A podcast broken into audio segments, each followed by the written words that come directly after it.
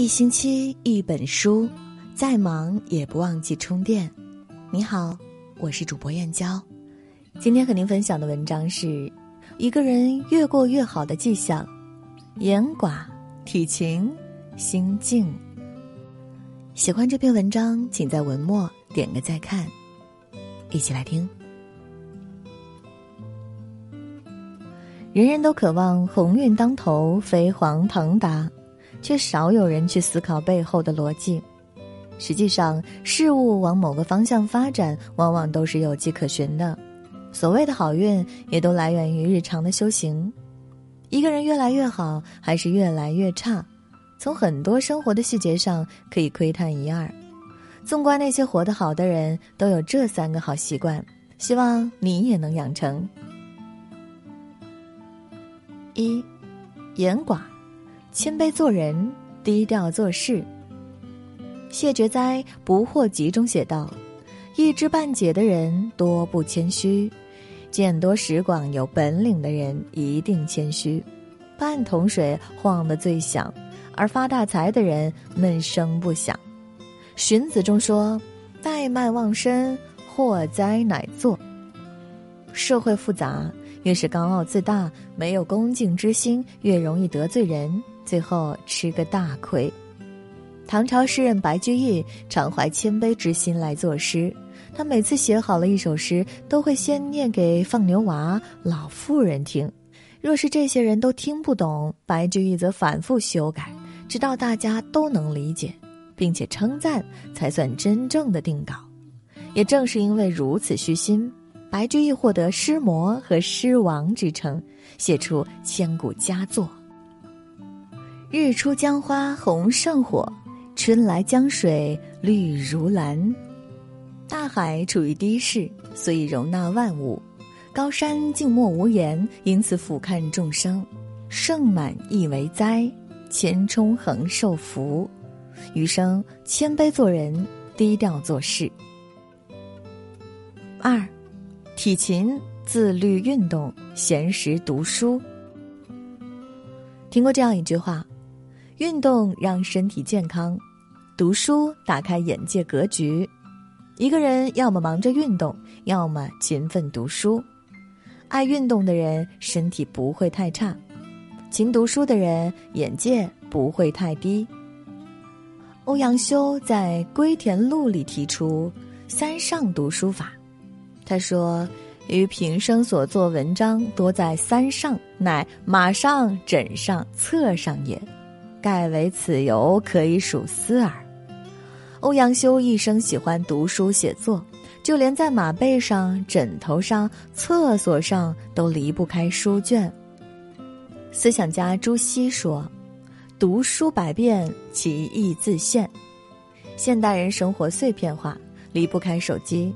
沉浸在热搜新闻中，也许我们没有古人勤奋，但是可以抽出睡前的十分钟读些经典古籍。时间久了，思想眼界自然跟其他人不一样。读书明智，运动强身，灵魂和身体都需要兼顾。袁隆平先生到九十岁依旧坚持运动，他喜欢排球、游泳，年轻时还在校运动会上拿过冠军。平常工作再忙，也会在田边走路散步，不让自己松懈下来。一个人真正的自律，就是把时间花在自己身上，不虚度，不颓废，不懒散，好运气自然会聚集到你身边。三，心静，糊涂是福，看淡得失。作家一书在《蔷薇泡沫》中说：“做人要含蓄点。”得过且过，不必斤斤计较。水清无鱼，人清无图，谁也不跟谁一辈子。一些事放在心中算了。聪明易，糊涂难。